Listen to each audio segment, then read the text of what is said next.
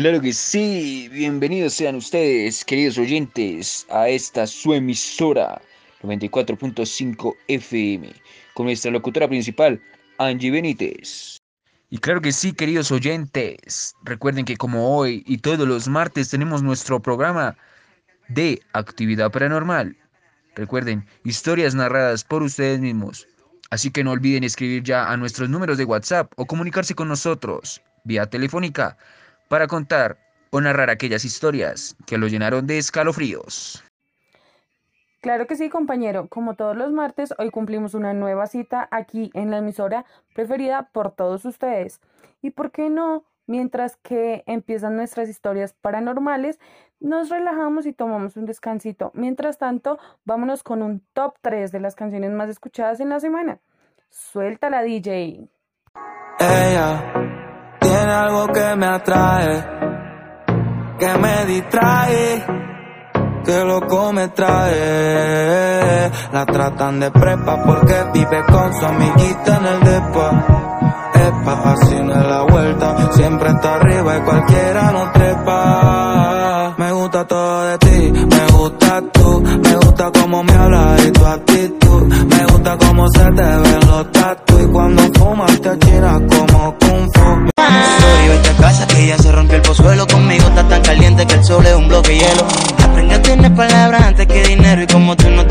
entonces nos vemos luego y digo ah, ah, ah, ah, ah. Te confieso llevo un rato idealizándote. Toda una vida yo buscándote.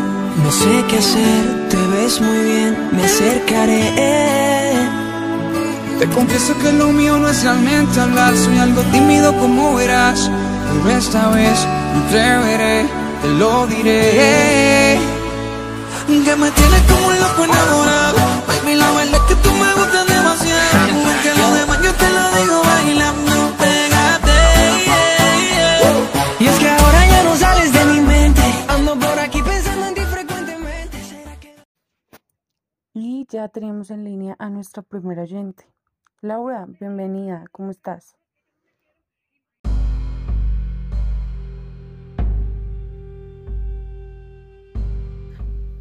Hola Angie, la siguiente historia le sucedió a mi tío en la ciudad de Bogotá, ya que él es taxista.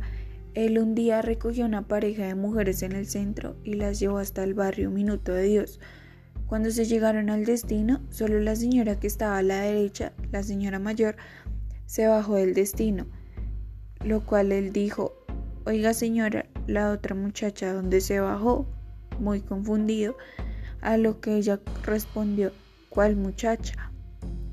Eh, él le explicó, claro, yo la recogí a usted y a otra muchacha más joven.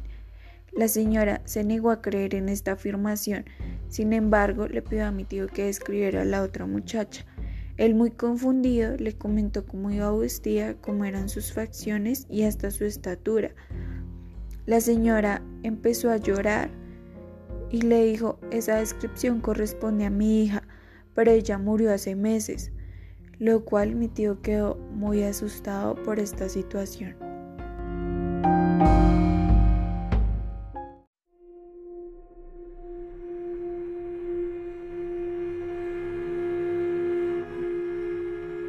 Y tenemos otro oyente en línea, bienvenido.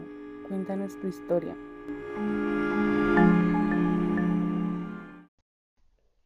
Hoy les contaré una historia basada en hechos reales. Esta historia se remonta en el año 2018.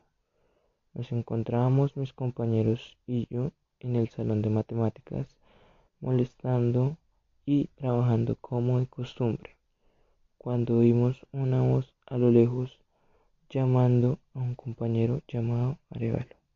Lo llamaba la directora del colegio junto a familiar rompiendo en llanto. Él accedió al llamado y se marchó con sus cosas dejando el salón. Pasaron los días y no sabíamos nada sobre nuestro compañero. Le escribíamos, le llamábamos, hasta que un día lo encontramos después de diez días. Intentamos hablar con él y preguntar cómo se había encontrado en esos días. Él no quería hablar con nadie durante un tiempo. Un día común, él se nos acercó a contarnos qué le había sucedido. Ese día decidimos faltar todos a clase para escuchar a nuestro compañero. Él nos contaba mientras se rompía en llanto, mi hermana está muerta. Todos quedamos asustados y paralizados, paralizados.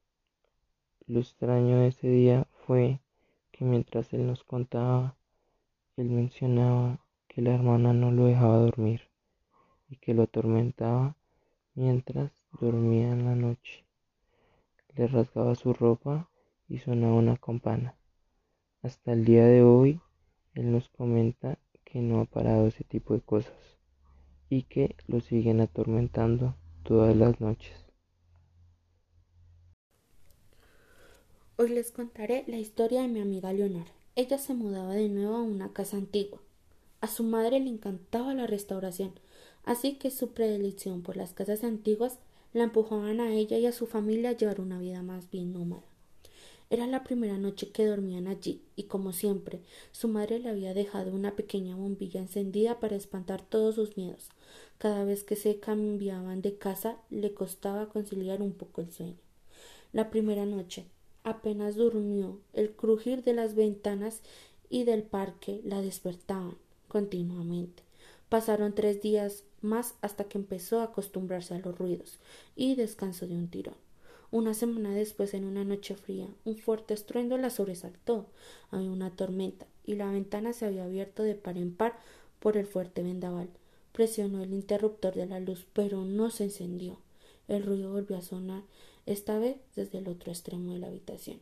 Se levantó corriendo y con la palma de la mano extendida sobre la pared empezó a caminar en busca de su madre. Estaba completamente a oscuras. A los dos pasos de su mano chocó contra algo. Lo palpó y se estremeció al momento. Era un mechón de pelo. Atemorizada, un relámpago iluminó la estancia y vio a un niño de su misma estatura frente a ella. Arrancó a correr por el pasillo, gritando hasta que se topó con su madre. ¿Tú también lo has visto? le preguntó. Sin ni siquiera preparar el equipaje salieron pitados de la casa, volvieron al amanecer tiritateando y con las ropas mojadas. Se encontraron todo tal y como lo habían dejado, menos el espejo de mi amiga. Un mechón de pelo colgaba de una de las esquinas y la palabra fuera estaba grabada en el vidrio. La familia se, mudó de manera definitiva para dejar atrás aquella pesadilla. Leonor había empezado a ir de nuevo al colegio y tenía nuevos amigos. Un día la profesora de castellano nos repartió unos periódicos antiguos para una actividad y la niña ahogó un grito cuando una de las portadas vio al mismo niño, una vez más bajo un titular. Aparece muerto un menor en extrañas circunstancias. Y esta fue la historia de mi amiga Leonor.